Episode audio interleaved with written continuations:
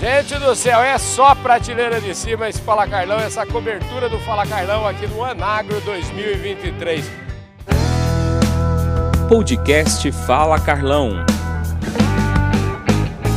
Aqui do meu lado agora, Marcos Truirro.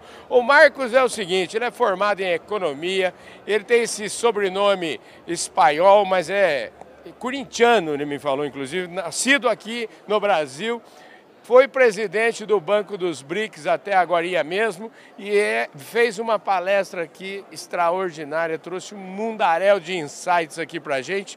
Ô Marcos, em primeiro lugar, muito obrigado pela sua gentileza de nos atender aqui, viu? É uma, é uma satisfação, obrigado pela referência à minha palestra. Escuta, é, vamos falar o seguinte, aqui no Fala Carlão ninguém nasce presidente de nada, todo mundo tem uma historinha para contar e eu queria, antes de falar, do que viemos aqui, eu queria que você contasse um pouquinho quem que é o Marcos Truirro, não é isso? Obrigado. Bom, eu sou brasileiro, né? Uhum. Sou, sou uh, paulista, nasci é, paulista e paulistano, né? Uh, nasci em São Paulo, uh, cresci no bairro das Perdizes, gostava de fazer esporte. Eu estudei na PUC. Olha só, então eu morava bem perto, eu morava na, na rua Franco da Rocha, uhum. perto da PUC. E aí depois na, na, na faculdade estudei economia, estudei ciência política, entrei no Instituto Rio Branco, né, que, é, que é o concurso para a carreira de diplomata. Fiz mestrado também na área de relações internacionais, sociologia das relações internacionais na, na USP. Fiz doutorado lá também. Fiz pós-doutorado na Universidade de Colômbia. Então, assim, a minha trajetória, é, Carlão, foi sempre uma combinação de estudo com atividade é, diplomática na atividade internacional e depois eu acabei indo para o setor privado. Recebi um, um convite para ir para o setor privado, mas nunca deixei de lado enfim, de estudar, de dar aulas, né? E Isso aí é uma, dois... vamos dizer assim, o seu pai era, era firme nessa história, como é que foi? Ele... A, a, sua família tem uma influência nisso? É, é sempre tem, sempre, sempre tem uma influência, porque primeiro eles investiram muito na minha educação, é, insistiram para que eu fosse em boas escolas, né? Uhum. que eu aprendesse línguas estrangeiras, fui estudante de intercâmbio nos Estados Unidos, quando eu tinha 15 anos de idade, fiz uma parte da, do, do, da minha faculdade na França, então, sim, sempre, sempre tive muita, muito apoio da, da, minha família, muito incentivo da minha, da minha família. E aí, enfim, mais tarde eu também dei aula no exterior, né, na, na Universidade de Colômbia, e em 2018, quando uh, o, o, Paulo Guedes estava uhum. pensando em montar a sua equipe econômica, ele, me convidou para ir para a área externa. E a gente criou a Secretaria Especial de Comércio Exterior e Assuntos Internacionais, que cuidava não apenas dessa parte de exportações e importações, mas também da relação com os chamados bancos multilaterais, né? o Banco Mundial, o Banco Interamericano de Desenvolvimento, o Banco dos BRICS. Então, foi mais ou menos assim. É uma trajetória. Eu, eu, a primeira vez que eu vi o Marx numa, numa, ele estava fazendo uma palestra aí pro, aqui em São Paulo, eu achei que se tratava de um executivo internacional. Você estava falando um inglês que era perfeito, hein, rapaz? Eu, eu, eu uh, enfim, sempre tive muita sorte, né? Na minha vida fui muito abençoado. Morei um tempo no exterior, gosto de estudar. Acho que é isso. Sorte acordar cedo, né? Mas sorte acordar cedo faz bem para todo mundo, né? É, tem gente que define sorte como um encontro entre a competência e a oportunidade. Pois Mas é. para ter competência precisa trabalhar muito, né? Olha, você trouxe aqui agora, vamos chegar, chegando aqui mais perto do nosso evento. Esse, eu queria primeiro que você falasse quais são as suas impressões desse evento, né? Um evento, é, é, as suas expectativas foram é, tão fiéis aí ao seu sentimento? Não, elas foram superadas, né? Um evento extraordinário, é, gente de altíssimo nível, de diferentes setores do agronegócio, né? Dizer, da produção, da distribuição, da logística, gente que trabalha com pesquisa e desenvolvimento de agronegócio, comercialização externa, gerência, gente que está trabalhando muito na governança do agronegócio. Então eu fiquei muito impressionado com o alcance, com o número e a qualidade é, dos participantes, de modo que é uma honra participar. Eu sempre digo o seguinte, a gente tem um histórico do, dentro do agronegócio nos últimos 50 anos, vamos dizer assim, olhando no retrovisor, a gente fez uma lição de casa muito importante. É, mas, na verdade, sempre que a gente fica bom bom do tema, sempre que a gente, vamos dizer, sempre que a gente se torna um, o melhor aluno da classe, geralmente mudam as perguntas. E a gente está numa fase de mudança de perguntas e eu queria que você, agora entrando no tema da sua palestra, o que, que você traz, quais são os desafios que nós temos pela frente? Olha, Carlão, acho que a trajetória que você percorreu aí, uhum. falando sobre aquilo que o Brasil fez de bom nos últimos 50 anos, é absolutamente verdadeira. Uhum. Vamos lembrar que, por exemplo, no final dos anos 70, começo dos anos 80, o Brasil ainda, ainda era um importador líquido de alimentos. Sim. Hoje ele é um dos maiores exportadores mundiais. Agora, o que eu acho que tem de novo uhum. é, é, no mercado internacional é uma característica que pode realmente empurrar o Brasil para se tornar um país de renda alta. Uhum. Veja só, hoje se você levar em consideração os tradicionais G7, uhum. ou seja, os países industrializados é, mais convencionais, então Estados Unidos, Alemanha, Japão, França, Inglaterra, é, Canadá e Itália, eles têm um produto interno bruto medido pela paridade de compra de 50 trilhões de dólares. Esse é, é, o, é o PIB deles combinado. Agora, se você faz a mesma conta com aquilo que eu gosto de chamar de E7, ou seja, as sete maiores economias emergentes do mundo, China, Índia, Brasil, Indonésia, Rússia, México e Arábia Saudita, esses países têm um PIB combinado medido pela paridade de compra de 60 trilhões de dólares, ou seja, 20% a mais do que os tradicionais G7.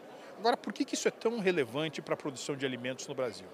É que quando você tem países que têm um crescimento tão vertiginoso, com uma população tão grande, e um crescimento que se dá a partir de rendas per capita razoavelmente baixas, em geral, essa renda incremental ela vai para o consumo de alimentos. Entendi. O consumidor multiplica a, a, sua, o seu consumo de calorias, o seu consumo de nutrientes. Uhum.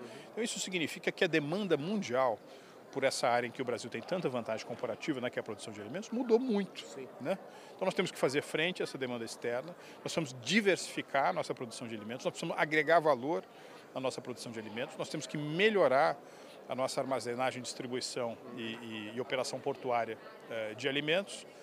Temos que conquistar o consumidor internacional também, que agora quer coisas mais uhum. sofisticadas. Né?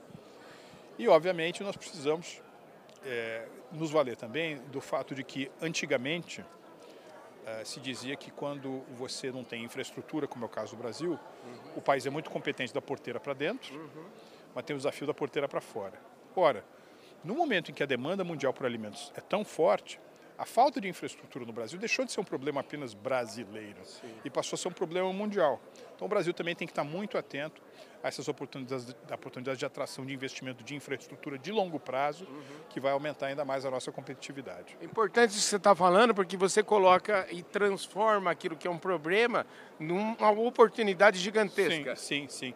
É, veja, é, hoje você tem uma dificuldade é, de custo e uma dificuldade cronológica, no sentido de levar muito tempo, de um, de um, de um bem produzido no estado do Mato Grosso, por exemplo, para chegar até o litoral do Atlântico brasileiro, é, costumava ser apenas um, um, problema nosso, né? Enfim, nós ficamos lamentando, né, uhum. digamos assim, essa falta de recursos. Mas hoje, e eu cheguei a comentar isso, uh, Carlão, durante a, a, minha participação aqui. Uhum. O ano passado eu tive no Fórum Econômico Mundial em Davos, tive uhum. na, na reunião do clima no Egito, tive na reunião anual do Fundo Monetário Internacional e do Banco Mundial. E esse tema da segurança alimentar é um tema que está por todo lugar. Se fala o tempo inteiro. De modo que se a, se a segurança alimentar está no, tá no topo das prioridades eh, de preocupação do mundo, existe no mundo hoje uma, uma, uma, um certo divórcio, uma separação entre, por um lado, oportunidades de investimento que remunerem o capital de forma adequada e a necessidade infraestrutural. E de repente você vê um Brasil capaz de produzir grande eh, quantidade de alimento que o mundo precisa, mais uma vez é, essa, essa é uma chance de resolver o nosso problema de infraestrutura que nós vamos ter para os próximos 15, 20 anos. Você acha que a nossa, a gente, eu acho que eu, eu enxergo que também a gente tem é, gargalos talvez políticos aí nisso tudo. Você acha que seremos capazes de superar tudo isso? E eu queria saber da sua experiência também como presidente do Banco dos BRICS, em que maneira que isso pode é, nos ajudar? Uh, em primeiro lugar, nós temos uma, uma equação política que deve funcionar a serviço da atração de investimentos e da promoção do Brasil no exterior. Né? Essa é a lição que a gente aprende de outros países que tiveram um grande êxito nesse sentido. O Brasil tem que demonstrar uma imagem de, por um lado, prosseguir no seu processo de reformas estruturais e um país que não está uh, se escondendo da globalização, mas um país que está se integrando uhum. com os grandes mercados mundiais. Eu acho essa é uma atividade muito importante. E, em segundo lugar, a experiência do novo Banco de Desenvolvimento foi muito interessante. Uhum. quando é, eu assumi. Eu primeiro fui presidente do conselho do banco e depois presidente executivo. Uhum. Então, de, o banco foi fundado em 2015, é um banco recente, é uma criança. Uhum. De 2015 a 2019, tinha aprovado cerca de 600 milhões de dólares para o Brasil. Uhum. De 2019 até uh, março agora, aprovou 5,4 bilhões, ou seja, nesse período foi multiplicado por 9 o número de projetos aprovados para uh, o Brasil. Você se senta ao lado de algumas das maiores economias emergentes do mundo, China uh, e Índia, Agora, é claro, se você levar em consideração aquilo que o banco pode fazer com o tamanho das necessidades de investimento infraestrutural, infraestrutural que, que, que, que o país tem, o banco tem uma contribuição que é modesta. Né? É, agora, por outro lado, esses bancos multilaterais, é, Carlos, eles funcionam um pouco como Uh, aliás, o ministro Paulo Guedes gosta muito dessa expressão, uhum. eles são indutores de crowding in. Você faz um investimento e, por conta desse investimento, você atrai um, um, investidor institucional, um banco comercial, um fundo soberano, ou seja, você aumenta o número de atores numa atividade uh, de investimento. É uma. É, é, agora, para fechar aqui, eu queria saber o seguinte: o seu copo ele está meio cheio, meio vazio nesse momento e, e, e mais importante do que tudo isso, o que, que fundamenta essa sua resposta? A minha visão é que meu copo está meio cheio. Uhum. É, é, é, como se nós estivéssemos num jogo de quartos uhum. e aí o mundo estivesse passando por um terremoto, a gente volta para a mesa do jogo, as cartas são redistribuídas e a gente fica com uma mão boa. Uhum. O Brasil é uma superpotência do agronegócio, o Brasil é uma superpotência energética, o Brasil é uma superpotência uh, ambiental. Então, a confluência dessas três características, né, energia, alimentos e a economia verde, destacam o Brasil. Então, é, me parece que isso é uma coisa estrutural, que acontecerá. Pode acontecer mais rápido, caso o governo ajude e não atrapalhe, pode acontecer de uma maneira mais lenta, se o Brasil não resolver algumas das suas dos seus dilemas políticos uh, uh, internos. Mas, mais uma vez, eu acho que as, as, as atratividades do Brasil são de tal maneira sedutoras que elas superam as dificuldades políticas de curto prazo, os ciclos eleitorais. Eu acho que o Brasil vai continuar sendo um dos principais eh, destinos de investimento estrangeiro direto, uh, diretos nessa próxima década. Marcos, uma hipótese agora. Se você fosse eh, eleito presidente da República eh, agora, que desafios, aonde você apontaria seu, seu foco? Quais são os desafios que você, na sua visão, com sua capacidade de gestão, o que você faria? Acho que quem quer que seja presidente da República é, nesse momento e para os próximos anos, é, Carlos, tem que continuar o processo de reformas estruturais no Brasil. Agora no exterior, eu voltei hoje de Singapura, uhum. muitos comentavam comigo que o Brasil se encontrava quase que no sétimo ano de reformas estruturais uh, eh, contínuas. Eu acho que esse processo tem de prosseguir, porque afinal de contas essa é a maneira pela qual o Brasil vai poder, por exemplo, absorver uma parte importante é, dessa é, recolocação das cadeias globais de suprimento que estão um pouco saindo na China, buscando alternativas. O Brasil já foi o maior parque industrial do hemisfério sul. Para isso precisa continuar o processo de reformas. Entre elas a reforma tributária, não apenas pela sua complexidade, né? tudo tem que ser simplificado, mas também porque ela representa para o empreendedor. Veja, hoje a nossa carga tributária está mais ou menos 10% superior àquilo que é a média dos outros países emergentes. Se de repente você diminui a carga tributária no Brasil para ficar mais perto do que a média desses países com os quais a gente concorre, vai sobrar muito mais recursos para os empreendedores fazerem ciência, tecnologia, pesquisa e inovação, que no limite são os grandes multiplicadores da produtividade. Você tem um problema de produtividade. Ele precisa liberar recursos para que isso aconteça e isso acontece sobretudo na economia de mercado, no setor privado. Você acha que é possível? Eu falo a China, por exemplo, é uma potência, China, Índia. É, da mesma forma que o Brasil se transformou em, fez essa transformação transformação aí no, no centro-oeste, eles de repente também podem falar assim, não, nós queremos, a gente vai investir em ciência, vamos investir em tecnologia. Eles podem, de repente, ao invés de grandes clientes, se tornarem, vamos dizer assim, é, grandes concorrentes? Não, em alguns setores isso já, já é observável. Quer dizer, a China e a Índia são dois dos quatro maiores produtores de alimentos do mundo. Uhum. Mas a China, pelo tamanho da sua população, é importadora líquida de alimentos. Entendi. A Índia tem que fazer uma série de reformas, inclusive de natureza social, para que isso possa acontecer.